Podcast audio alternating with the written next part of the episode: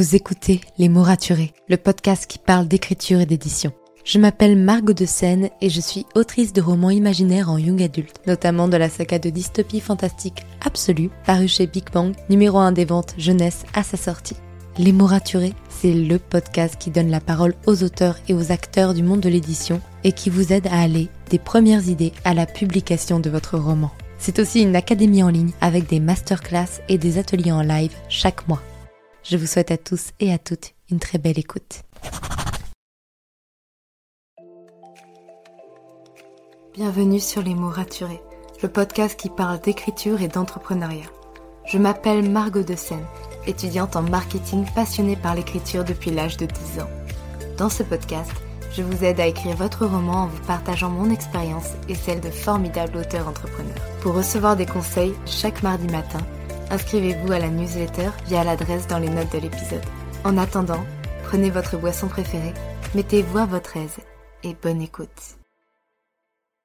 Hey, je suis ravie de vous retrouver dans ce nouvel épisode de podcast. J'espère que vous allez bien, que vous avez passé une bonne rentrée, que vous allez passer une bonne rentrée. Tout le monde ne rentre pas en même temps. Pour vous dire, moi, ma rentrée, c'est fin septembre. Vive le fait de recommencer un master. C'est dans très très très longtemps. Et donc, je vais pouvoir passer tout mon mois de septembre à créer du contenu, écrire, dessiner, travailler sur mes formations, bref, à travailler pour tout ce que je fais et notamment le podcast. Donc, m'en voilà plus que ravie. Aujourd'hui, une nouvelle anecdoteur. J'aime trop faire des anecdoteurs et laisser la parole à d'autres personnes parce que je pense qu'on n'apprend jamais autant qu'en écoutant les autres et en écoutant tout ce qu'ils ont à nous dire et à leur expérience. Et aujourd'hui, je reçois Martin Méron qui a 21 ans et qui Lorsqu'il m'a fait son message, n'en avait que 20, d'où le titre de cet épisode, parce qu'il a signé à 20 ans. Il a toujours aimé raconter des histoires. Il est originaire de Nantes et il termine ses études en communication et publicité à Paris. Sa passion pour l'écriture et la création l'a mené petit à petit au monde de l'édition, qu'il voit faire ses premiers pas chez Gulfstream Editor avec son roman jeunesse Les sorciers de Mr. Aim.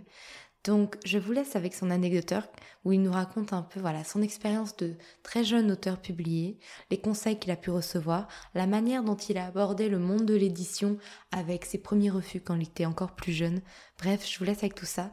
Tous ces liens sont dans les notes de l'épisode. Donc, si vous êtes un peu curieux, n'hésitez pas à aller voir ses réseaux sociaux. Sur ce, je vous souhaite une très belle écoute. Hello tout le monde et merci à Margot de me recevoir sur son podcast.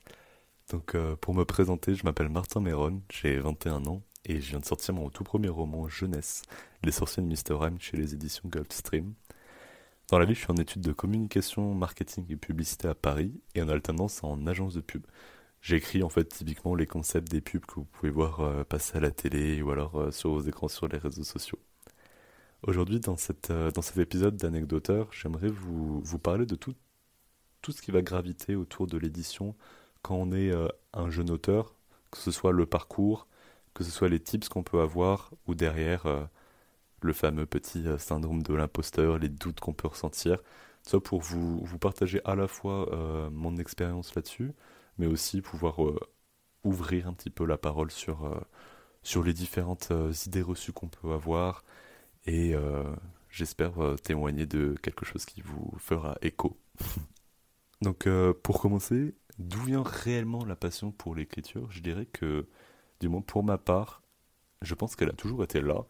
Au primaire, euh, je me rappelle que j'écrivais des BD avec, euh, avec mes amis d'enfance, que je griffonnais un petit peu quelques lignes de ce que je disais, euh, des histoires, alors que c'était vraiment pas glorieux. et puis après, au collège, je me souviens que j'imaginais des scénarios complets de courts-métrages que je tournais le week-end, que je montais, et puis après, j'étais tout fier de montrer ça à mes parents. Et puis petit à petit, en fait, je me suis tourné naturellement vers l'écriture, mais l'écriture de romans. Et euh, c'est comme ça qu'est né euh, mon premier petit bébé sur Wattpad, qui est vraiment une plateforme qui m'a aidé dans tout ce processus quand, bah, quand on débute, typiquement. Donc vraiment, je peux que conseiller cette plateforme où euh, derrière, on a vraiment une belle communauté qui est bienveillante, qui est aidante, et qui, moi, je sais, qui m'a fait beaucoup progresser sur mes premiers pas un petit peu dans l'écriture. C'est comme ça que j'ai écrit ma première dystopie, qui, qui, était un petit bébé de, de, plus de 80 000 mots, si je ne dis pas de bêtises, qui suivait vraiment la tendance de l'époque qu'on avait sur ce genre, euh, même si aujourd'hui elle est un peu moins forte, malgré le fait qu'elle reste quand même assez présente. Et euh, derrière, je me souviens que c'était quelque chose d'assez fort comme, euh, comme première expérience, parce que j'avais une petite communauté qui suivait les chapitres, je récoltais des retours, et j'ai pu vraiment progresser là-dessus. Puis avec le recul, euh, maintenant que je peux revoir un petit peu des bribes de ce roman, il était vraiment complètement imparfait, mais je pense que c'était une première étape qui était indispensable pour pouvoir progresser derrière. Quand tu arrives à 14-15 ans dans un domaine que tu découvres, bah oui, ton, ton premier roman, bah ça va pas être du tout le prochain Hunger Games, loin de là. Mais euh, pour moi, c'était c'était un peu mon euh, c'était mon bébé, c'était l'œuvre euh, que j'étais fier d'avoir d'avoir écrit, présenté, si fier que mon innocence l'a fait envoyer à des maisons d'édition. Donc complètement un petit peu à l'aveugle et c'est quelque chose que en soi je recommande pas, mais derrière c'est quelque chose qui m'a aussi beaucoup fait grandir parce que bien sûr bah, j'ai essuyé les refus. Euh, c'est pas un texte quand on avait 14 ans qui, a fait mouche là-dessus. Quand je revois derrière, oui, il y avait beaucoup d'incohérences et, c'était pas possible. Mais euh, en fait, j'ai récolté tellement de bienveillance aussi de la part des maisons d'édition qui, m'ont donné des conseils, qui m'ont donné des tips. Et euh, là-dessus, je sais que j'ai beaucoup progressé là-dessus. Et ça m'a aussi montré que le monde de l'édition, c'était un monde qu'il faut savoir décrypter. Typiquement, pour, euh, pour bien l'appréhender, il faut vraiment comprendre tous ces rouages et euh, ces premières vagues de refus, entre guillemets, qui sont arrivées quand même très tôt. et ben, je pense que ça m'a vraiment euh, fait évoluer là-dessus pour, pour pouvoir présenter des futurs textes qui sont toujours mieux adaptés et surtout des présentations qui sont dédiées à ces maisons d'édition et qui collent en fait au monde et aux attentes qu'ils ont. Je pense que vivre les refus, ça fait mal, ça c'est sûr, parce qu'on met vraiment toutes nos âmes dans, dans l'écriture. Mais il faut oser, dans tous les cas, il faut oser euh, envoyer son texte si on en est fier, parce que euh, ça fait grandir, puis après, euh, bah, on a beau se planter, c'est pour mieux se relever, c'est pour évoluer, et derrière nos efforts, ils payeront. Donc je pense que c'est vraiment quelque chose qui est très très important au niveau de ça. C'est le fait d'oser, d'envoyer son texte quand on est fier, et pas se dire, pas se laisser un petit peu manipuler par sa petite voix dans la tête qui nous dit qu'on n'est pas assez bon ou alors que le texte n'est pas assez bien. Si on est fier de notre histoire, je pense que c'est important de se lancer, euh, quitte à devoir retravailler derrière. Mais de toute façon, si on n'ose pas, on peut, on peut passer à côté de quelque chose qui, qui sera peut-être incroyable. Pour, euh, pour avancer sur, euh, sur un autre sujet, mais qui est complètement lié, pour grandir vraiment sur toutes les questions d'édition, d'écriture, de structuration d'intrigue et d'univers, personnellement, et je pense que j'apprends rien à personne, je conseille vraiment de s'aventurer dans le Booksta qui est très très riche à ce sujet. De toute façon, si vous écoutez les podcasts de Margot, je pense que vous êtes déjà sur euh, la bonne voie. Mais euh, il y a vraiment beaucoup de comptes qui, bah, qui fourmillent sur, euh, sur les réseaux, que ce soit après même TikTok ou alors Instagram, pour pouvoir progresser sur des articles dédiés.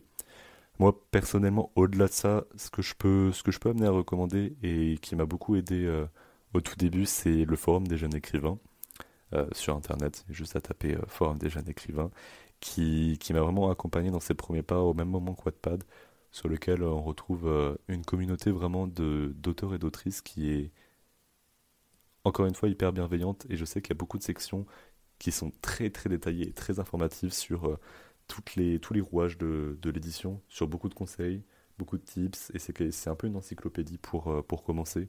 Moi, je sais que ça m'a beaucoup appris, surtout qu'on commence à un jeune âge et qu'on est un peu innocent sur, la, sur le sujet. Franchement, je pense que là-dessus, c'est presque un indispensable, entre guillemets, parce que ça aussi permet d'échanger au-delà de Wattpad. Cette communauté des jeunes écrivains, il a aussi la même, la même fonctionnalité. Il y a beaucoup de différents topics qu'on peut naviguer sur le site. Et je pense que c'est vraiment important de faire ce travail de veille que j'ai pas du tout assez fait au début. Et ça m'a piégé ça m'a piégé et au final j'avais un roman imparfait.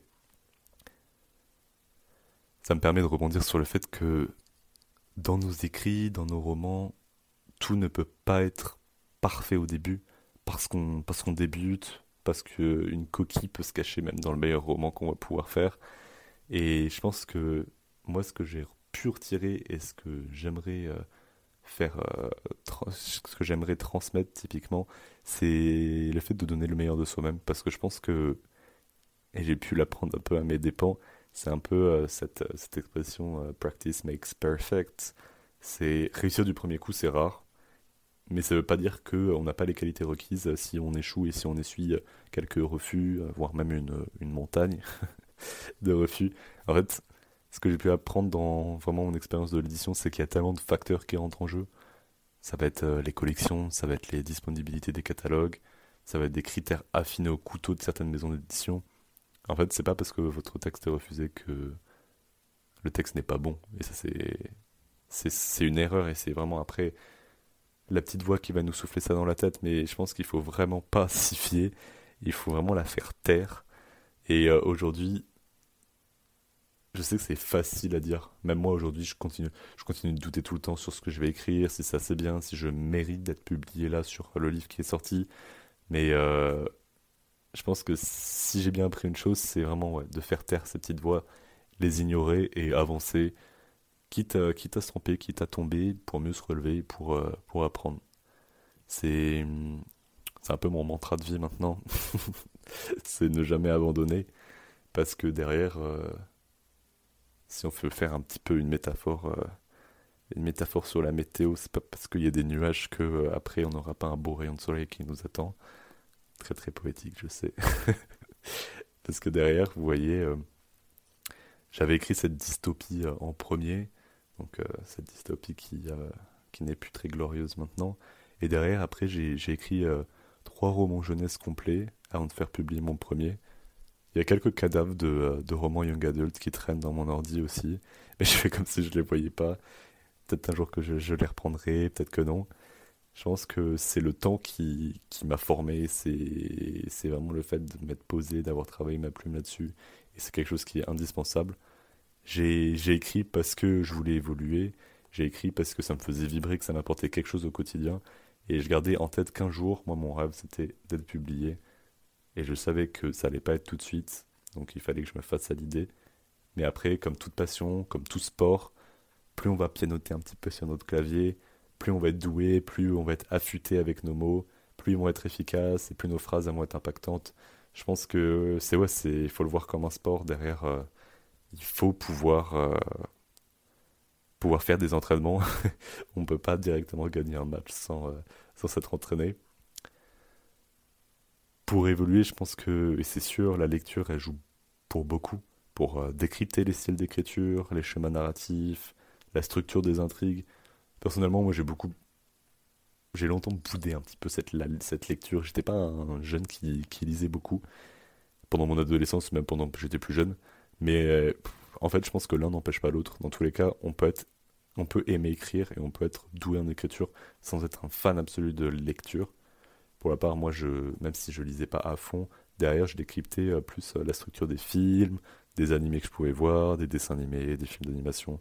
C'est quelque chose qui est différent, mais euh, moi, je pense, je pense mes livres comme si, comme si j'écrivais un film. Donc, je pense que c'est après des techniques qui sont propres à chacun, mais en fait, ça se rejoint là-dessus. Mais maintenant, j'ai rattrapé complètement ce retard un petit peu de lecture que j'avais. Et si je pouvais pousser un petit peu le Martin il y a quelques années pour s'aventurer dans une librairie et choper tous les livres, je pense que je le ferais. Parce que c'est tellement riche en fait de pouvoir plonger déjà dans un univers d'un auteur ou d'une autrice, mais c'est surtout de pouvoir derrière faire ce travail un petit peu de, de, décortiquer tout ce qui a été fait au niveau de l'auteur pour se mettre à sa place. Je pense qu'on retire vraiment beaucoup. Moi je fonctionne parfois avec des systèmes de post-it pour les moments clés, quand j'ai remarqué plot twist qui, qui, est cool, une structure de phrase qui est sympa, tout un rythme. Je pense qu'il y a énormément à retirer là-dessus pour, euh, pour pouvoir progresser. Donc euh, je peux vraiment que vous conseiller de, au-delà d'aller lire ces romans, d'avoir cette, euh, cette lecture un peu critique, quitte à le relire en deux fois. une lecture pour profiter à fond, et puis une deuxième lecture pour analyser et décortiquer les romans. C'est un exercice qui, qui est assez cool même si ça prend du temps. Je trouve que c'est un exercice qui est vraiment sympa. Au niveau du, du, fait d'être un jeune auteur, entre gros guillemets, je pense que la force que, qui, est, euh, qui est instaurée dans, dans ce statut, c'est euh, la maturité entre guillemets qu'on a pu acquérir parce qu'on a commencé à s'intéresser tôt au milieu, à en comprendre le fonctionnement. Dans le processus, on va, on va connaître notre, notre ami de la page blanche, ou alors son frère, le syndrome de l'imposteur. Mais comme j'ai pu le dire, je pense qu'il faut les faire taire et être fier en fait de son texte. Puis derrière, le, reste suivra. Je pense que notre âge, il détermine vraiment pas notre talent, la qualité de notre texte. Et c'est vraiment une idée forte que j'aimerais transmettre euh, vis-à-vis de ce, avec ce podcast. C'est que euh, on peut être publié et être euh, aussi bon que quelqu'un qui a 10, 15, 20 ans de plus que nous, tant qu'on a la passion, tant qu'on a derrière une bonne structure narrative et une belle imagination. Je pense que à tout âge, on a le droit de rêver d'être publié parce que, comme moi, en fait, il suffit un peu que d'une petite étincelle pour euh, voir notre rêve se, réaliser. Et derrière, euh, douter, c'est complètement normal. Mais je pense qu'il y a tellement en fait de, personnes sur lesquelles on peut compter, sur euh, lesquelles on peut s'entourer aussi pour nous guider, pour nous rassurer, mais aussi pour nous aider à progresser, que ce doute-là, il mérite pas sa, sa place. Il faut pas se laisser intimider un petit peu par ce doute, il faut l'outrepasser un petit peu, même si c'est très très facile à dire. Mais c'est vraiment aussi les idées clés que j'aimerais euh, que j'aimerais transmettre avec euh, cette petite intervention.